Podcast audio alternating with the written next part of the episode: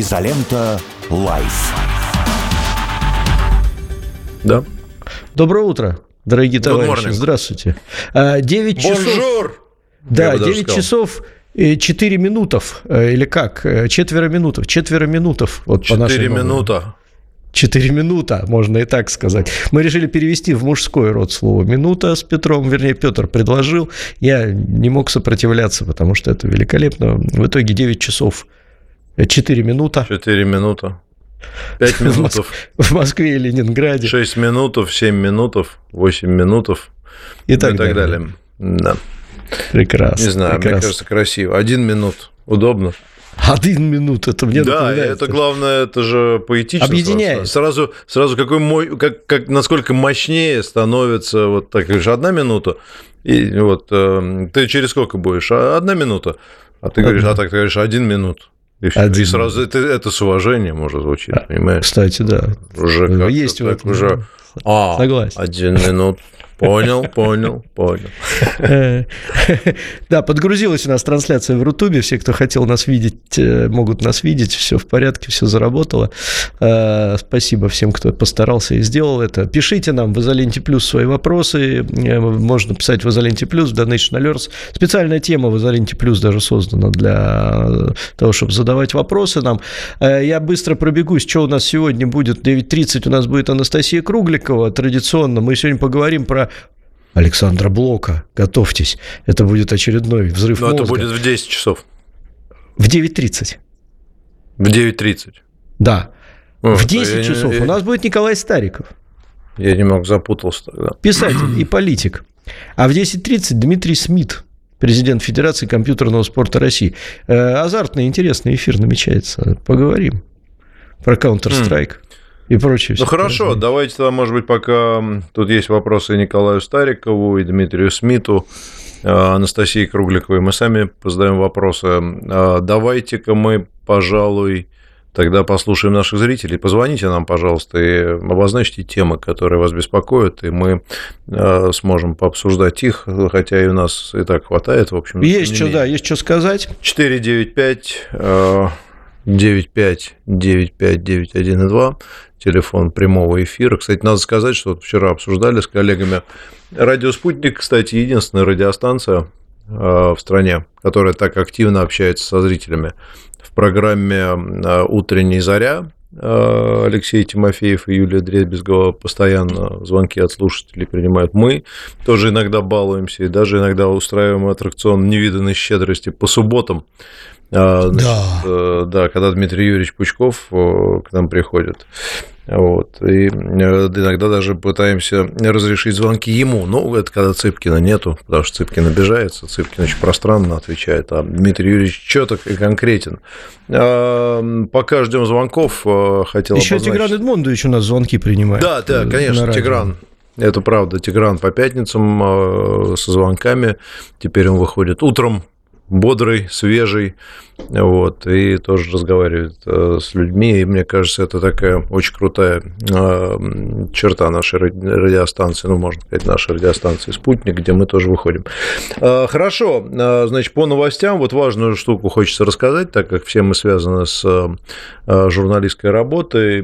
К руководителю «Спутник Молдовы» Виталию Денисову, нашему коллеге, пришли сотрудники миграционной службы и предъявили постановление о депортации. Отвезли в аэропорт, сейчас он находится в аэропорту, готовится вылетать в Россию. Ну, комментировать даже особо нечего. Враждебная, откровенно, политика Молдовы, некогда близкого нам государства, кстати, страны, где много русскоязычных, и вообще всегда славилась дружбой, но тем не менее.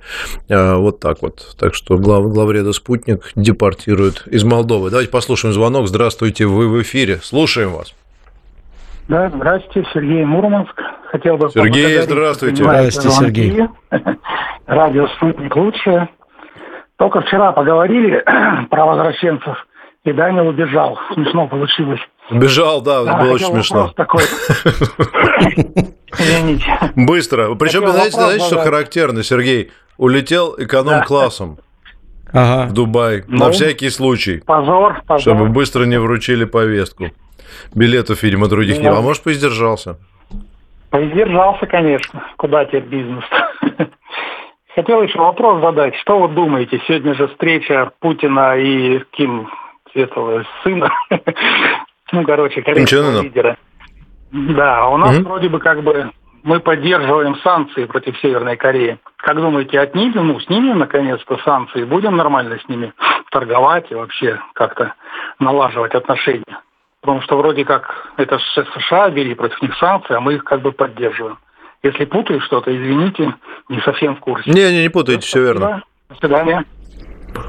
Угу. До свидания, спасибо. Ну, смотрите, там вообще, э, на мой взгляд, все очень интересно. И вот как раз то, что происходит вокруг э, Северной Кореи, наверное, надо Алексея Александровича позвать э, по результатам встречи Маслова, да. я имею в виду, и с ним поговорить на эту тему, потому что там, конечно, без хорошего бутылки, там, я не знаю, либо соджу корейского, либо еще чего-нибудь подобного, не разберешься. Ну вот. Дело в том, что действительно у нас есть очень неплохой, как мне кажется, сейчас, ну, как бы такая морковка, что ли, для Северной Кореи, ну, или просто аргумент в дискуссии – это отмена, выход России из режима санкций, потому что действительно мы поддерживаем международные санкции, вот, хотя ровно такие же санкции применены против нас, в общем, довольно странно. При этом Корея Северная никаких санкций, естественно, против России не поддерживает. Вот. Ну и, в общем, э, вполне возможно, что-то можно было бы изменить.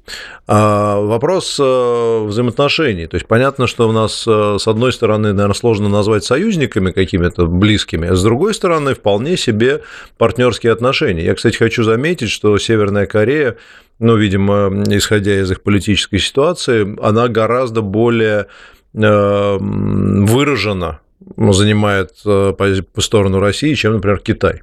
То есть у нее нет никаких оговорок, там нет, они полностью за нас, и Соединенные Штаты ненавидят всей душой. Вот, у них там вообще с этим все серьезно. Вот, э, тут вопрос, что нам э, нужно от Северной Кореи. Насколько я понимаю, значит, сейчас мы намекаем на сотрудничество в сфере военной, Э, вот эти намеки, наверное, выгодны в первую очередь России, потому что заставляют чесать э, волосы на головах э, всех европейских, особенно американских политиков. Дело в том, что США находятся от Северной Кореи не очень далеко, является их экзистенциальным врагом, вот, главным объектом а, северокорейской пропаганды. Ну, то есть там просто там плакаты, там флаги жгут, ну, полная вот абсолютная ненависть и неприятие. Поэтому и даже мысль, вот я смотрел, а, смотрю американскую прессу, даже мысль о том, что, например, ну, как они считают, а, Северная Корея может поставить там какое-то оружие России, хотя не очень понятно, какое, зачем нам корейское оружие, вот, а Россия взамен может предоставить им космические технологии, которые позволят им значит, э, корейским, северокорейским ракетам долетать до э, восточного, подождите, западного побережья США. Угу. Вот. Это э, для американцев, ну, мягко говоря, ситуация нерадостная, потому что они понимают, что Корея Северная непредсказуемая, вот, и если сейчас они могут там по Японскому морю, то потом смогут и дальше. И этого они, конечно, не захотят. И явно, как мне представляется, Россия сейчас э, намекает именно вот на что-то такое. Хотя, конечно, э, ну, трудно предположить, что какие-то заявления подобного рода будут сделаны. Но сам факт сближения, сам факт разговоров и, обсу- и возможного обсуждения этих тем очень тревожит Запад. И это как раз, э, скорее всего, ответ на попытки эскалации ситуации на Украине. То есть Россия очень мягко, как она это умеет в лице нашего президента, пытается как бы намекнуть э, нашим заокеанским э, противникам, что у нас тоже есть точки, в которых мы можем вам сделать э, весьма неприятно и довольно быстро, без особых затрат. Ну, просто мы разместим там, например, что-нибудь для защиты. Сами разместят, даже не мы. Ну, или сами, сами разместят. разместят. Там, да. там, ну, там, есть, там есть нюансы, что нельзя предоставлять и так далее. Ну, в рамках договора можно. Опять же, тут э, даже, э, мне кажется, важно не, не разместить а важно держать их на вот этой вот, э, ну, скажем, под, под страхом, потому что страх всегда, так сказать, быстрее приводит к каким-то договоренностям и взаимным, там, может быть, по закрытым каналам, вы давайте тут не, не это, а мы там не будем. Вот, например, такой. И опять же, это мои чисто мысли, я не уверен, что это даже обсуждается, хотя э, на вопрос вот сегодня, когда Владимир Владимирович встречался с Ким Чен Ыном, там спросили, э, будет ли обсуждаться тематика военного сотрудничества, он сказал, что ну, у нас времени много, мы тут все обсудим. Обо всем поговорим. Вот. И да, не безинтересно, что показал ему э, стартовую площадку, там и космон... встречаются они на космодроме восточный, поэтому, в общем, угу. это тоже технологии те самые, какие, какие надо. И да, Ким да, Чен Ын, да, да. значит, он радостно осматривает и наверняка тоже скажет, я тоже такую хочу. Ему скажешь, подожди. Уже сейчас, сказал. Да? Да. Там был потрясающий да, момент.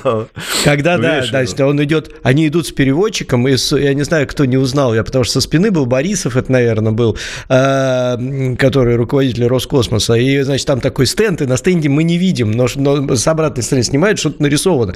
Ким Чен Ын, значит, просто с низкого старта бежит к этому стенду вместе с переводчиком, и такой, вот это вот, вот, вот, вот, вот это, и переводчик начинает спрашивать у сопровождающего, что ж там такое, и как это все работает, а Ким Чен Ын слушает слушает просто с огромным вниманием. Ну, то есть есть интерес, да, и там еще, я знаешь что, я полностью согласен с тем, что ты сейчас говоришь, вот абсолютно мысли сходятся.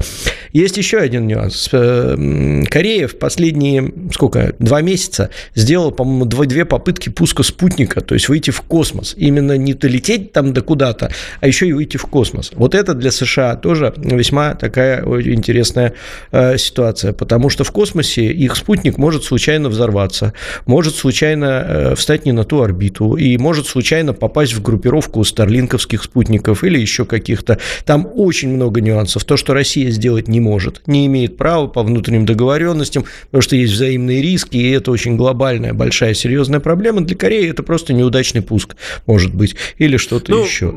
Да, помимо этого, там, помимо вот этой военной, так сказать, темы, я просто не думаю, что она материализуется как-то, в том числе и по поставкам оружия, не очень понятно, у нас что, оружия, что ли, не хватает, вроде бы нормально все, что они там могут поставить. Ну вот, а что они производят? Дроны? Ну, снаряды, у них очень много снарядов, огромные запасы. Ну, снарядов им самим как бы надо, мне кажется, там, есть случай с чего-то, ну, как бы тоже там же вот, тоже на подходе все. Вот, а важный, конечно, момент – это возможность использования корейской рабочей силы северокорейской на Дальнем Востоке. Это действительно очень важно, потому что на Дальнем Востоке народу мало, работы много, а рабочей силы не хватает. Поэтому и с санкциями, по-моему, они все уехали, а для нас это дешево и сердито, а для них тоже выгодно, потому что валюта. Давайте еще звонок послушаем. Здравствуйте, вы в эфире, слушаем вас. Доброе утро, Петр. Доброе утро, Трофим. Это Олег из Подмосковья. Олег, здравствуйте, да, рады слышать. Да, у меня такой вопрос. Вот смотрите, э, недавно слушал тут ведущих, и один из них говорит, вот Марат Касем, скотина там, я вот выходил в майке за него, вешал значок, а он такой. Может, хватит нам так, Это кто такой сказал? Ну, а, я в это скажу потом. Да неважно, ладно. Напишу. Ну, кто-то из да. Шучу, шучу, шучу, да, да. окей. Угу. Да, ну, факт Разочаровываться в, том, в чем? Я... Разочаровываться в том, что люди, ну, живут для себя. Вот, ну, Марат Касем, он посчитал, что ему сейчас выгодна именно такая э, там манера поведения. Да, мы когда-то он работал на спутнике, он когда-то был журналистом, сейчас он изменил свое мнение и живет для себя. Мы почему-то э, очень многие считают, что если он работал с нами, если он жил там у нас, если он там вел себя вот так, то он не имеет права изменить свою как бы и поведение, и точку зрения, и все прочее. То есть он должен поддерживать во всем там Россию, очень многие так, такие. Они живут для себя. А мы почему-то э, считаем, что они должны жить именно для нашей страны, хотя вот он гражданин другой страны, и он живет, например, он, я сколько слушал его, например, и с Дмитрием Юрьевичем, он всегда говорил, что для него Латвия это родина, это ну, то, там, где он родился, там, где он жил, там, где, там, что он любит эту страну. А мы mm-hmm. почему-то считаем, что любой иностранец, который выступил на стороне, например, Российской Федерации, там сказал что-то, то он уже все, он чуть ли не россиянин с детства, который болеет за Россию. Потом они... Ну, знаете, да, слушайте, я тут с вами как бы согласен, и да, и нет. С одной стороны, вы правы, конечно, что люди имеют право на свою точку зрения и так далее. Но мне кажется, что мы так устроены, что мы вот до сих пор недоумеваем, например, по поводу, как же так, вот мы же на Эльбе с американцами же вместе вот фашистов побеждали, а они вот сейчас такое творят. Мне кажется, у нас есть черта путать э, как бы общественное с личным в некотором смысле. Вот. Э, с одной стороны, это может быть действительно неправильно, но с другой стороны, мы такие, мы искренние. Я вам могу сказать, что вот мы вчера с Марией Бутиной это обсуждали. Мне, например, и моим коллегам себя не в чем упрекнуть в отношении Марата и других людей. Мы искренне поддерживали его, помогали и, и помогли бы снова. Вот. Нет, и, нет, конечно, нет, я понимаю, Петр, что у многих это вызывает минуту. недоумение. А что, что в этом такого страшного? Ну, нет, да. я, я не, не про то. Да, я, я знаю, что мы, если любим, то навсегда, если ненавидим, тоже навсегда. Это практически наше национальное такое. И дружим мы всегда, э, как говорится, дружба навек, вражда ну, тоже навек. Как, как знаете, как, село как сложится. Зла тоже да, не помню, да, да. Я, я бы так сказал. Но я, я про то, что, ну, мне кажется, что мы э, многого ждем от людей, от людей, что они выше всяких вот этих политических и еще чего-то. Вот, вот это, может, мы это мы путаем. Что Вы знаете, люди... а вот э, тоже вопрос. А мне кажется, ничего плохого нет в том, чтобы многого ждать от людей. Мы все-таки страна, в которой мы страна героев, ведь у нас э, личность э, человека, который жертвует собой или совершает во имя других людей, во имя Родины, во имя большого дела, ведь это абсолютно нормальное явление. Ведь посмотрите на наших героев. Это все люди, которые, безусловно, не в трудную минуту не сказали, знаете, к чего, я тут займусь собственным обогащением, а Родина подождет. Вот, мы относимся к ним спокойно, но вот вчера президент про Аркадия Воложа сказал, ну, без, без тени какой-то обиды, ну, сказал, ну, ну, слушайте, ну, дай бог ему здоровья, как говорится. Я считаю, что это нормально. Ну, знаете, хороший ты мужик, но не орел, ну, ну не орлы они. Вот мы ждем орлов, как, как, как русская женщина. А вот, ну, ну, ну и мы не мелочимся ну, ладно. еще, знаете, вот ну, не мелочимся. Теперь? Вот эти на мелкие вот эти обиды, да, разменивать свою жизнь, зачем? Этот плохой и этот плохой. Да ну и вот. все, ехало-болело. Ушел косым, как говорится, да и вот.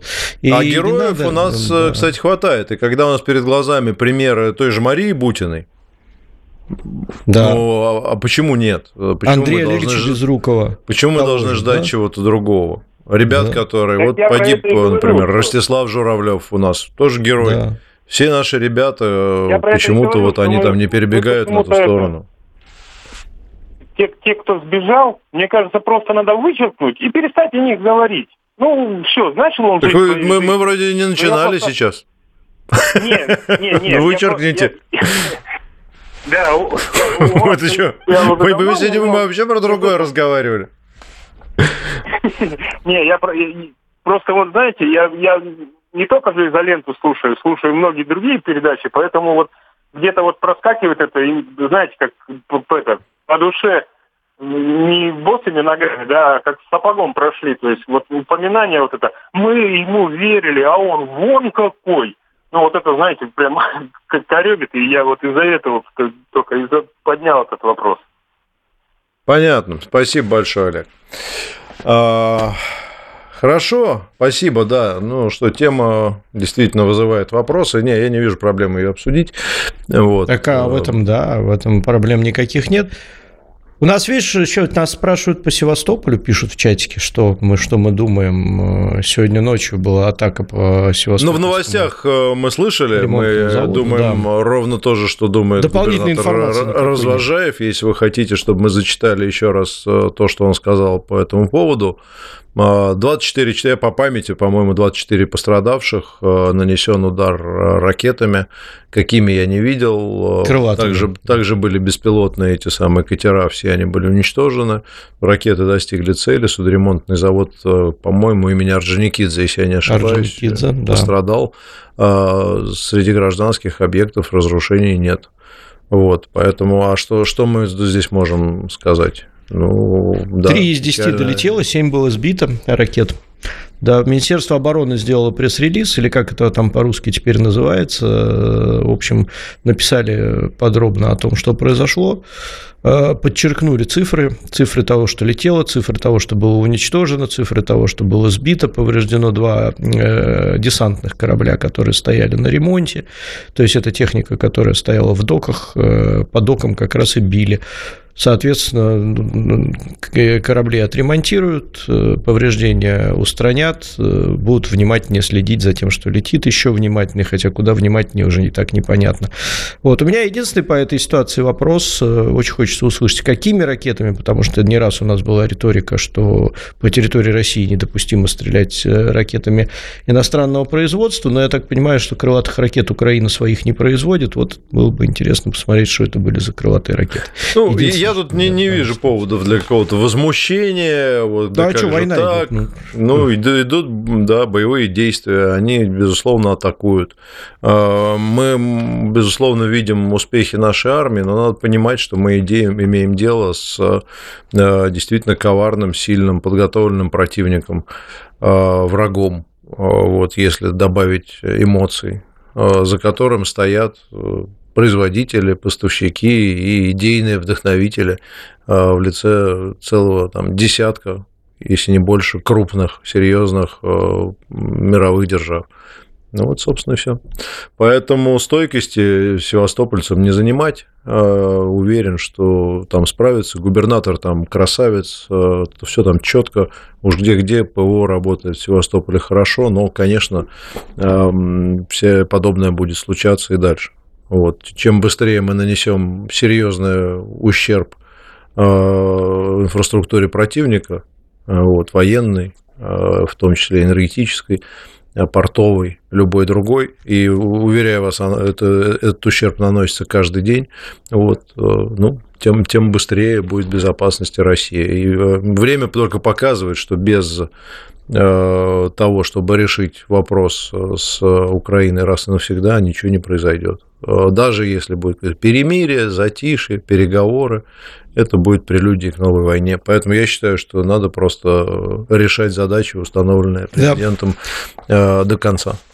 Вчера, кстати, Владимир Владимирович об этом очень четко сказал. Он говорит, мы понимаем, что любое наше провоцирование нас на мирные переговоры сейчас говорит о том, что им нужна пауза для того, чтобы восполнить свои ресурсы. Но это не цитата, понятное дело, но э, суть э, вот этого. Ну, там пока провоцирование на мирные переговоры так очень условно, это вот только слова Блинкина, это скорее, мне кажется, они не провоцируют. Он тоже обозначил, что они скорее пытаются соломку постелить. Угу. Но когда уже у них там сил не будет сопротивляться, сопротивляться. Они тогда скажут, а потом для того, чтобы сказать, что мы же, ну смотрите, мы же все время предлагали, вот еще так давно, и вот уже давно говорили, а они не хотели. Ну, вот он об этом говорил как раз, что сейчас там никто пока никуда не рвется, никакие переговоры, и ну, не, не надо, и нам тоже, мне кажется, сейчас это не особо нужно. Сейчас переговоры пока никому не нужны, хотя, мне кажется, что Запад уже там все прекрасно понимает, чем это кончится а, для Украины. А вопрос времени. Вопрос времени, да, и зима на носу, им же надо будет и электричество откуда-то брать. Мы совершенно забываем о том, что в прошлом году наши э, ракеты и э, беспилотники работали по их критической инфраструктуре. Э, человеку свойственно быстро все забывать, а электросистема, энергосистема Украины это все помнит. И восстановить некоторые моменты за лето они не сумели. Они, кстати, об этом так и в открытую и говорят. Ну, потому что нет и нет. Они запрашивали эти трансформаторы там и прочее. Не производят на Западе трансформаторы нашего стандарта советского. Поэтому будем смотреть за этим. Мы сейчас э, уходим на новости. После новостей у нас Анастасия Кругликова. Мы поговорим про поэму блока 12. Как обычно, будет интересно и увлекательно. Новости на радио «Спутник».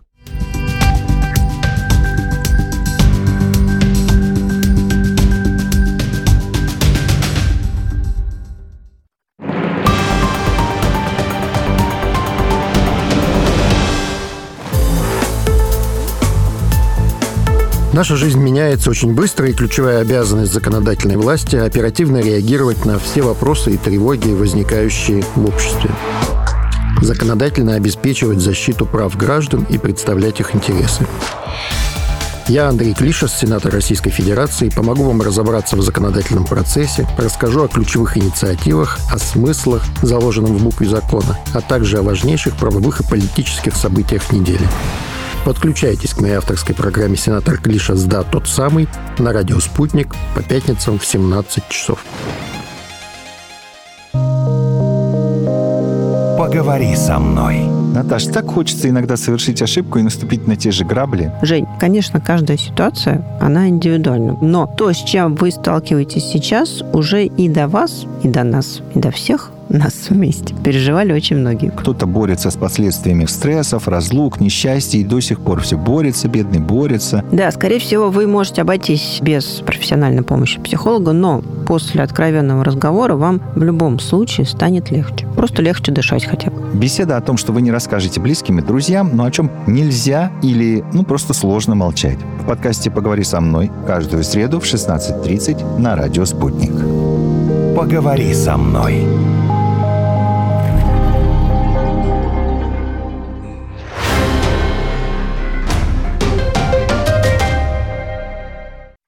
Телефон рекламной службы «Радио Спутник».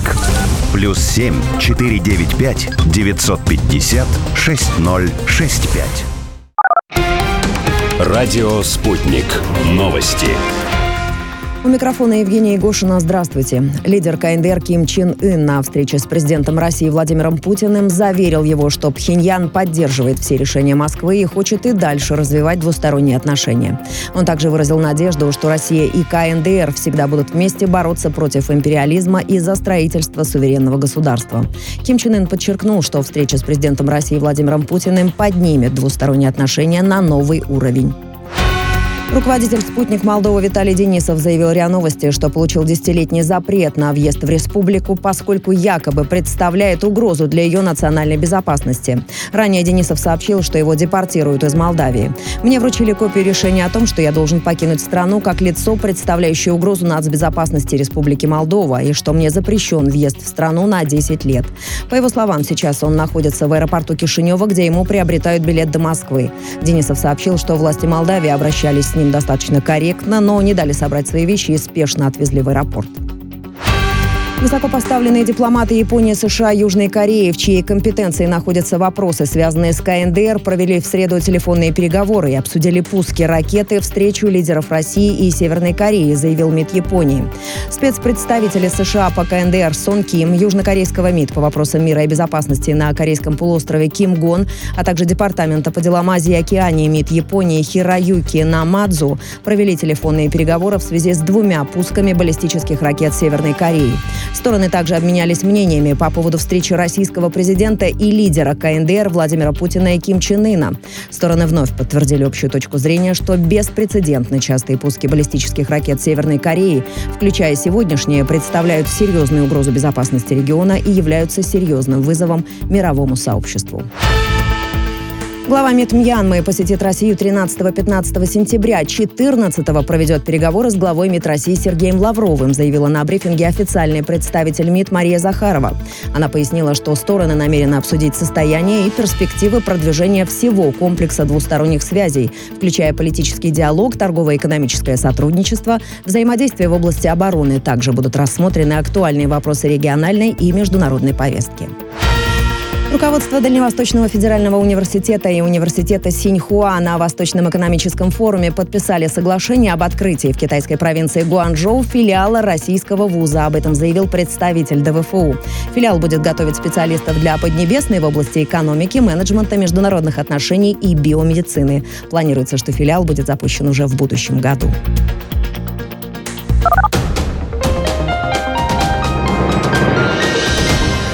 Следите за эфиром «Радио Спутник». Вместе разберемся в главных событиях.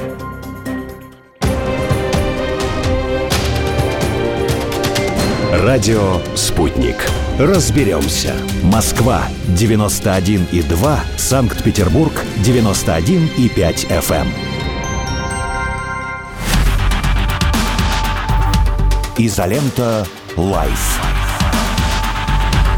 Да, Здравствуйте, друзья! В эфире «Изолента живьем». Петр Лидов, Трофим Татаренков. Э, э, мы сейчас э, Так, ну мы ждем, очевидно, нашу гостью, но вот пока ее нет, я с радостью открыл британскую газету Guardian, и там, конечно, первым первой фотографии это Путин, пожимающий руку а, Ким Чен Ыну.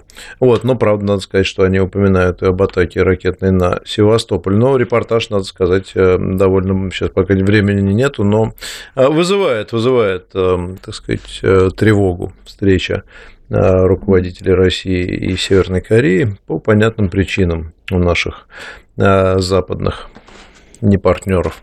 Вот, да. хорошо, давайте, э, так, раз у нас гостей нет, давайте, может быть, мы еще звонки попринимаем. Продолжим 4, принимать, 5, да, звонки. 9, 5, 95912. Спасибо большое всем, э, кто звонил нам раньше, за темы интересные, которые вы поднимаете, потому что зачастую действительно то, что беспокоит э, людей, наверное, не всегда попадает в поле нашего, в поле нашего внимания. Вот, давайте глянем. Еще напомню, что у нас есть возможность, вернее, у вас есть возможность задавать вопросы в э, изоленте а плюс. Это такой у нас есть специальный, созданный для, в том числе и этого телеграм-канал. Э, вот он платный, но тем не менее, чтобы просто немножко количество вопросов снизить э, и как-то их отфильтровать, вот приходится такими методами действовать. Да, я напомню, что у нас теперь есть еще один час, который мы проводим на Рутубе по просьбам зрителей. Мы э, по окончании радиотрансляции остаемся еще на один час э, на Рутубе и вещаем там. Поэтому подписывайтесь, заходите, смотрите, и будет интересно. Там сегодня Николай Стариков будет э, и Дмитрий Смит. Это, Дмитрий Смит – это президент Федерации компьютерного спорта России. Поговорим мы о том, как, куда что это все развивается, как снимают санкции и прочее. А Анастасия к нам присоединилась, насколько я вижу. Да. Настя, доброе, доброе утро. утро. Доброе утро.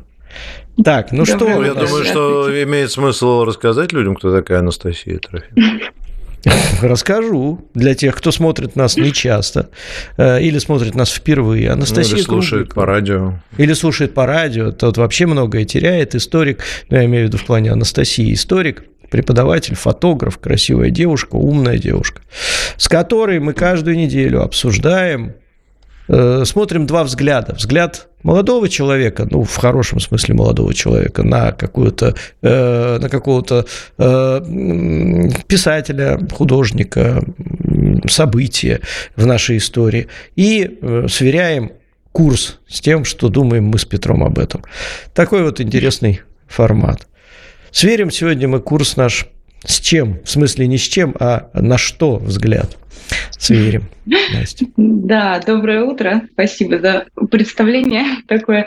Давайте сегодня поговорим неожиданно, без какого-то инфоповода, просто об Александре Блоке великом а поэте. Вот почему-то вдруг захотелось а, о нем поговорить. Я прочла поэму «12».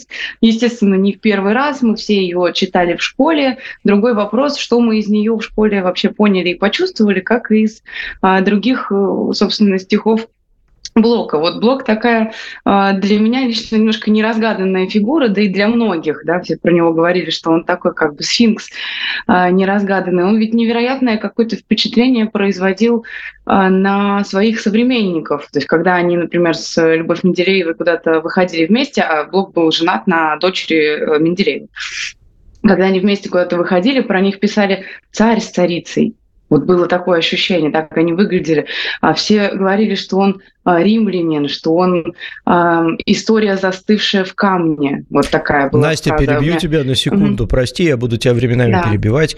Э, когда приедете, дорогие наши слушатели и зрители, в Ленинград, в Петербург, э, у нас открыт великолепный памятник Блоку. Я считаю, это... Ну, редко восхищаюсь современными статуями, современными памятниками и так далее. Э, на улице декабристов, Э, практически на перекрестке с проспектом Маклина, который теперь называется проспект Английский проспект, ну, восстановлено старое название, стоит памятник Блоку. Настолько впечатляющий, mm-hmm. что просто дух захватывает. Очень круто. Поэтому сходите и посмотрите. Он там прямо как живой, только огромный.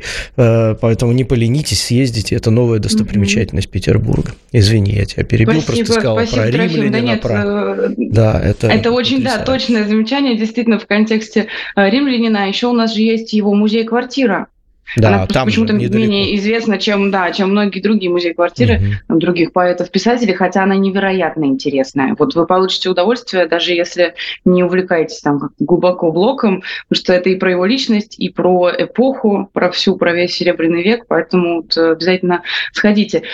Ведь блок действительно такое олицетворение, такой символ а, Серебряного века а, для нас. Ну, вот хотя бы потому, что очень многие именно с его смертью связывают вообще конец Серебряного века. Они там очень близко по времени умерли, э, Гумилев и Блок. И для многих, вот особенно как бы их современников, это вот стало таким знаком, что вот теперь абсолютно точно предыдущая эпоха закончилась, да, не в феврале 17 года, не в октябре, а вот именно тогда, когда умерли Блок и Гумилев. Они, кстати, не были э, близкими друзьями, но вот Гумилев, он вообще не очень часто давал какие-то очень позитивные характеристики. Но про Блока, например, а, он писал, что если бы значит, какие-то иные цивилизации прилетели на Землю, нужно было показать им, что такое человек, я бы показал им Блока. И вот это удивительное а, свойство Блока, он производил какое-то неизгладимое впечатление на всех. То есть вообще очень немного а, сохранилось каких-то вот по-настоящему негативных комментариев о его творчестве, если мы не имеем в виду, конечно же, поэму «12» да, э, на которую обиделись на него очень многие, которые, э, которую ругали очень многие. В остальном Блока всегда все любили. И даже вот эту поэму «12» ему, в общем-то, простили в итоге. Все, кто его любил, все, кто ему там, все его друзья, которые первое время, значит, не жали ему руку. Ну, понятно, за что. Прежде всего за то, что в белом венчике из роз, да, впереди Иисус Христос.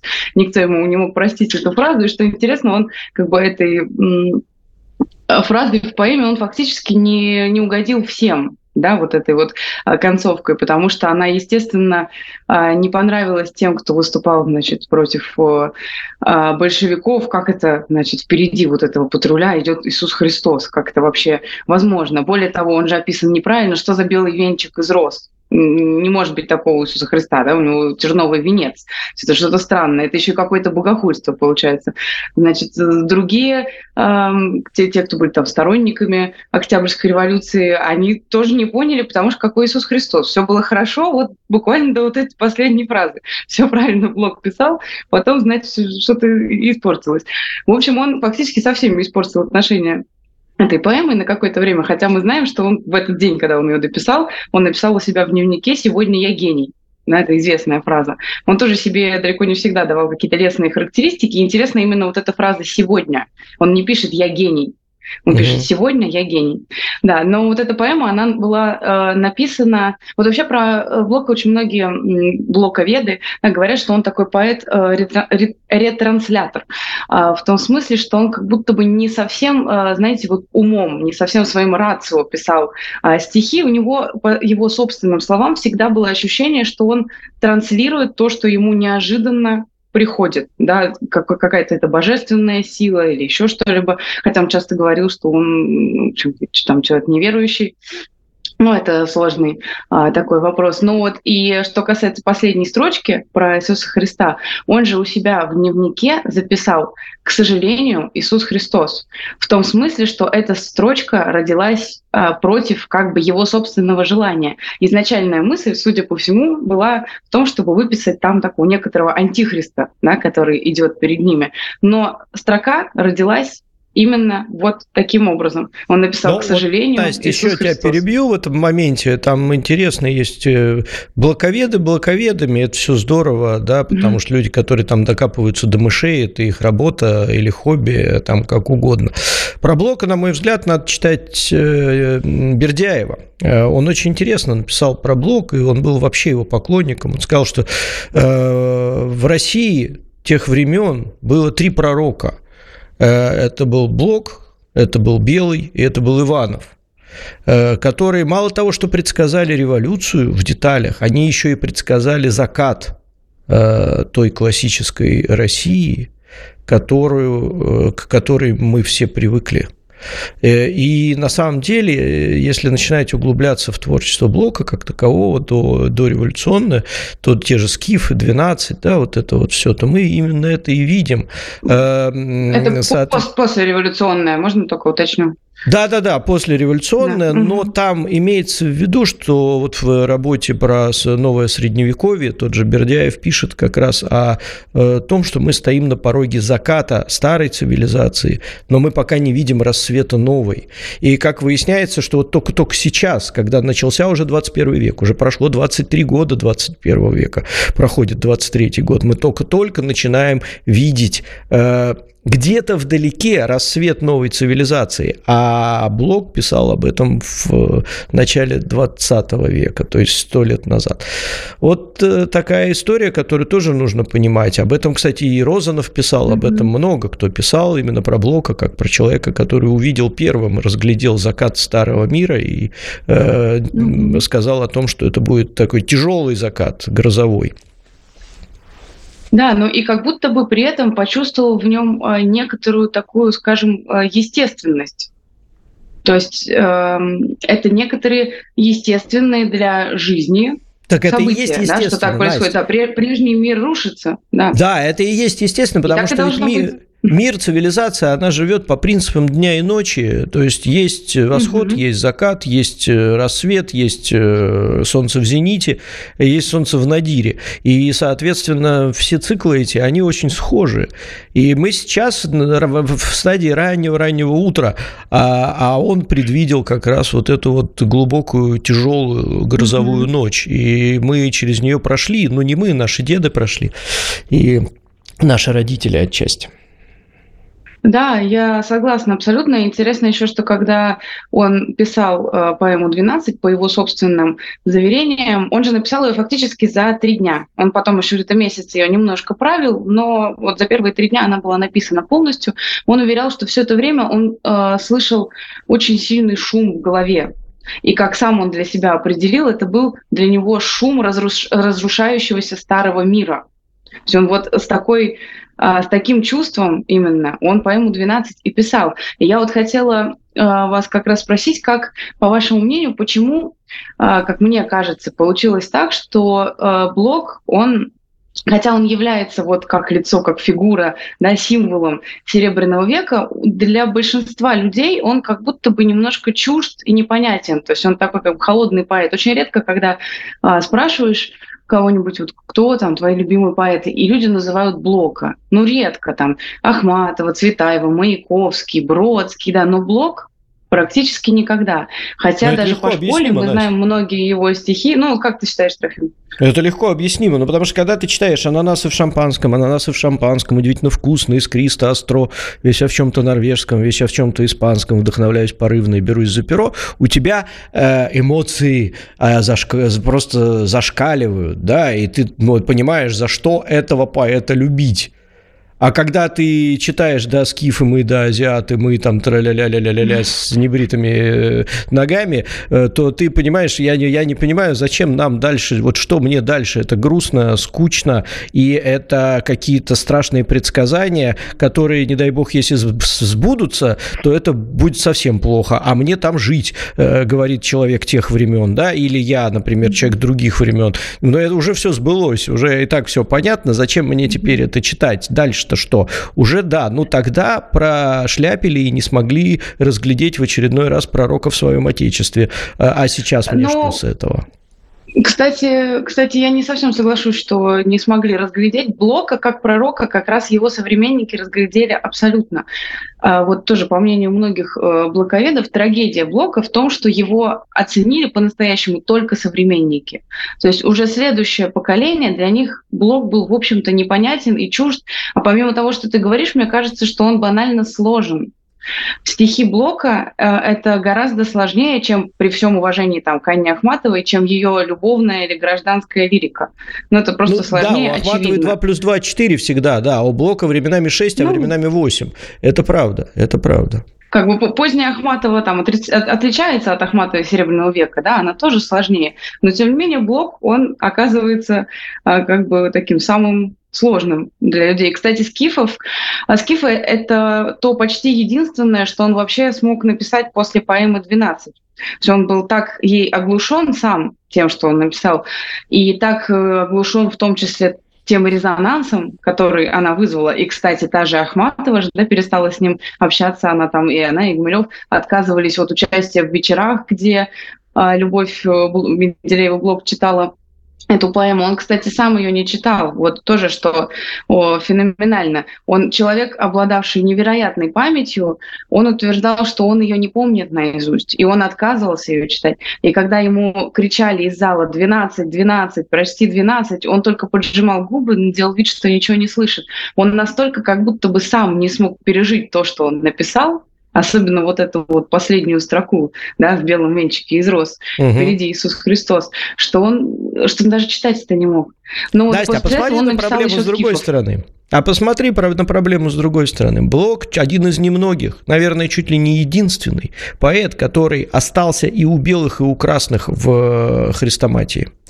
То есть вот Абсолютно. это важно. Его все типа обиделись на него такие, да, а потом по прошествии угу. нескольких лет, когда создавали программу школьную для э, советских школьников, когда э, иммигранты, э, белые, белые иммигранты учили своих детей, они и те, и те читали Блока. И он был... Таких я не, не, не назову больше из Серебряного века, наверное, потому что Маяковского нет, он был э, коммуняка, его надо было на Западе убрать из программы, да, там, э, ну, вот это вот все, тот же Северянин, Гумилев, нет. А Блок, да. Да, причем эм, как бы вопреки всему, вот даже вот за поэма «12» она была опубликована вообще в левоэсеровском издании. Вы представляете, что это такое да, для новой советской власти? Он не угодил вообще, вообще всем. Ну вот абсолютно. Но вот это то, с чего я начала на самом деле. Это удивительное свойство Блока. Он на всех производил какое-то невероятное впечатление. Есть воспоминания там про а, одной женщины, которая значит, на какой-то, ну, вечеринке, как мы бы сказали, оказалась в какой-то момент с блоком один на один в комнате, и он все это время просто молчал. И она всю жизнь, вот до самой смерти, она писала об этом молчании Блока, она анализировала, о чем же он тогда молчал. Вот что же было у него тогда, что значило это молчание? И действительно, молчание Блока производили, и молчание, и слова Блока производили какое-то невероятное, неизгладимое впечатление для всех. При том, что, хотя он остался такой монументальной фигурой и для современников, и а, для нас на самом деле, он в жизни был человек невероятно простой, невероятно скромный, очень внимательный к другим людям. Вот сохранились многочисленные воспоминания, что он все письма, которые ему кто-либо когда-либо присылал, а у него было огромное количество поклонников, писали в том числе всякую э, чушь, как там, не знаю, мы все иногда видим там в комментариях или еще где-то, вот это все ему писали.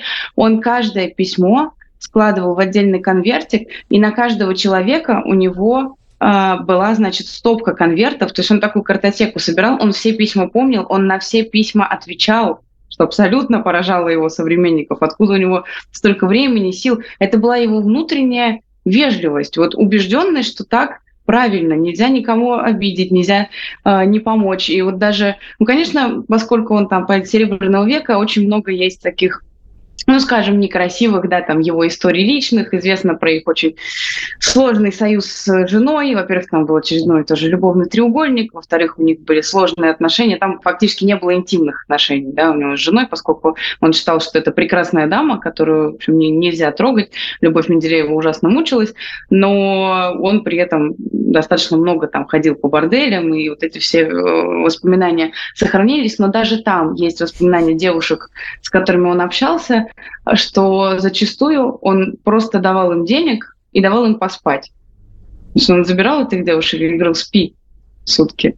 Вот так тоже бывало. Вот такой блок как бы разный.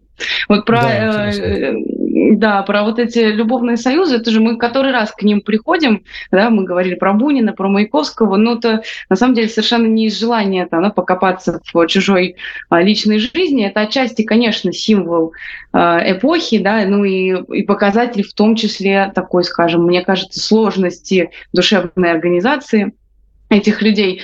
А, но вот э, как вы считаете, на самом деле, а, были ли вот такие сложные тройственные союзы действительно символом вот этой эпохи, значили ли они что-то, как они связаны с революцией, при том, что ведь на самом деле эти союзы возникали и раньше. Такой союз был у Герцена, такой тройной.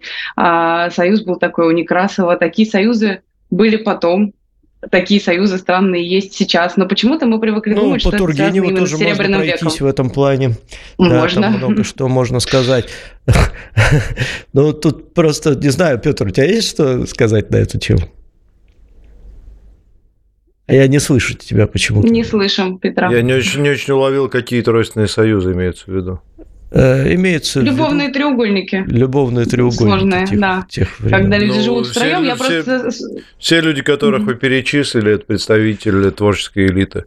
Вот, творческая элита свойственна, ну так мягко говоря, эксперименты. Творческая элита, как правило, не озабочена а, вещами земными, вот, а в большей степени, так сказать, ну, в силу душевной организации и так далее, поэтому она и творческая элита, а, озабочена вещами более высокими, вот, личностью своей и так далее. Это во многом определяет их гениальность зачастую, но, естественно, угу. побочными эффектами, как при многих заболеваниях, вот подобные проявления тоже случаются. Ну, это, мне кажется, это даже не стоит обсуждать, а какая разница, ну, это как-то повлияло на что-то, да не особо. На страдания только, может быть, их. Но мне кажется, это как раз да. производная от э, их душевной организации. Если взять того же Маяковского и так далее, это люди, которые действительно постоянно живут в страдании, а без этого, наверное, просто не получится. Гения. Совершенно Я вот еще, знаете, почему об этом э, упомянула? Потому что даже сейчас, если вы будете что-то, ну, банально гуглить там про блог, там, искать на Ютубе, э, почти что первое, что вылезет, это, естественно, что-то связанное с личной жизнью, да, это вот там любовный треугольник, там, Любовь Менделеева, там, значит, Андрей Белый, э, и очень много людей, которые про все это слушают, и думают, вот какие там, значит, развратные тогда были люди, как же они так жили. При я этом э, мы живем... Мы, сейчас, я, я, я, позвольте, да, э, договорю. При этом мы живем в эпоху, когда те же молодые люди, которые могут таким образом удивиться, осудить э, Блока, они там одобряют полиаморию, да, живут в каких-то вообще странных союзах, где там 10-20 там, значит, странных людей. Но мы все почему-то традиционно считаем, что вот развратники – это именно вот там поэты Серебряного века, и вот у них все так сложно и неправильно. Это вы так ну, думаете? Мы мне так кажется, не думаем. это расхожее мнение в кругах, так сказать, вот знаете... Среди молодежи, мне так кажется. Мне кажется, это такая вот пожилая, интеллигентнейшая учительница литературы, она сказать, какой кошмар. Какие же они были вот это свободные. Я могу сказать, что мы простые ребята, российские, не, не отягощенные тонкой душевной организацией, постоянно живем в состоянии не просто треугольника, а многоугольника пространственного, понимаете? Политетрайдера, я бы сказал. Политетрайдера, да, любовного. И ничего не жужжим. Все нормально, не переживай. Пусть приходят, ну поделимся ну вот, опытом. Это, к нашей, да, прошлой теме, тут, что тут вопрос, вопрос не, нужно осуждать, да. Не, в количестве углов вопрос, а вопрос именно в способности страдать и в том, как душа устроена у этих людей. А это действительно люди тонко чувствующие и вам зачастую глубоко несчастные, в общем. Ну, опять же, может, они там по-своему счастливы. Ну, короче, это сложные личности, тема интересная. А уж какие там фигуры у них, позы и так далее, это уже, мне кажется, не так важно. Это да, это да, я согласна, что это второстепенно, и жаль, что это вылезает первым, особенно в нашу эпоху, по-моему, более развращенную, чем Построй свой треугольник века. сначала, а потом суди. Да, потом, потом осуждай, кого-нибудь. Да. да. Настя, спасибо огромное. Сейчас еще один вопрос тебе будет э, после выхода из радиоэфира. Тут зритель э, нам прислал э, важный вопрос тебе очень. Мы сейчас продолжаем вещать в Рутубе а, и уходим на новости на радио.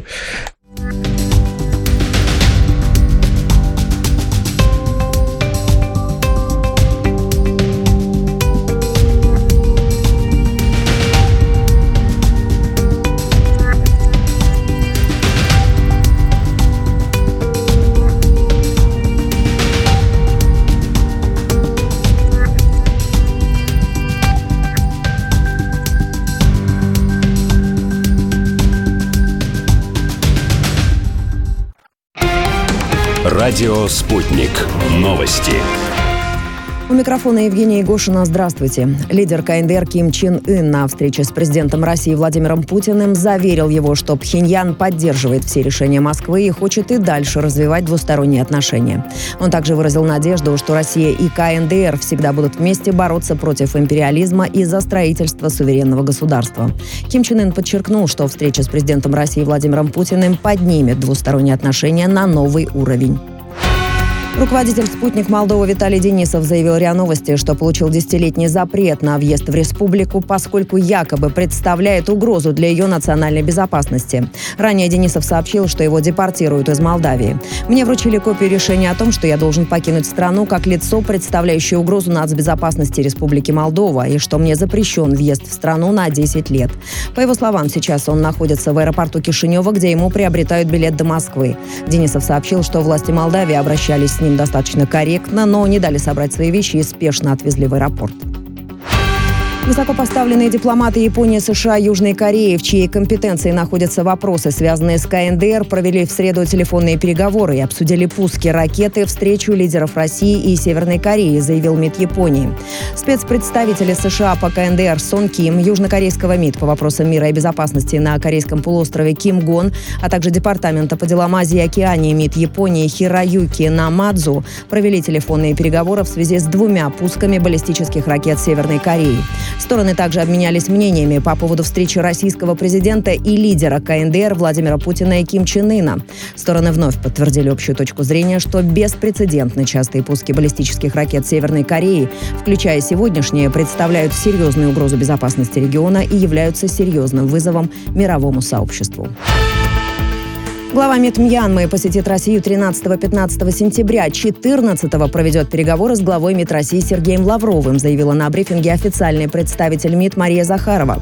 Она пояснила, что стороны намерены обсудить состояние и перспективы продвижения всего комплекса двусторонних связей, включая политический диалог, торгово-экономическое сотрудничество, взаимодействие в области обороны. Также будут рассмотрены актуальные вопросы региональной и международной повестки.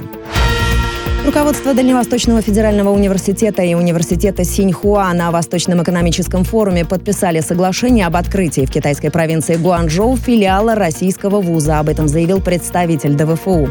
Филиал будет готовить специалистов для Поднебесной в области экономики, менеджмента, международных отношений и биомедицины. Планируется, что филиал будет запущен уже в будущем году.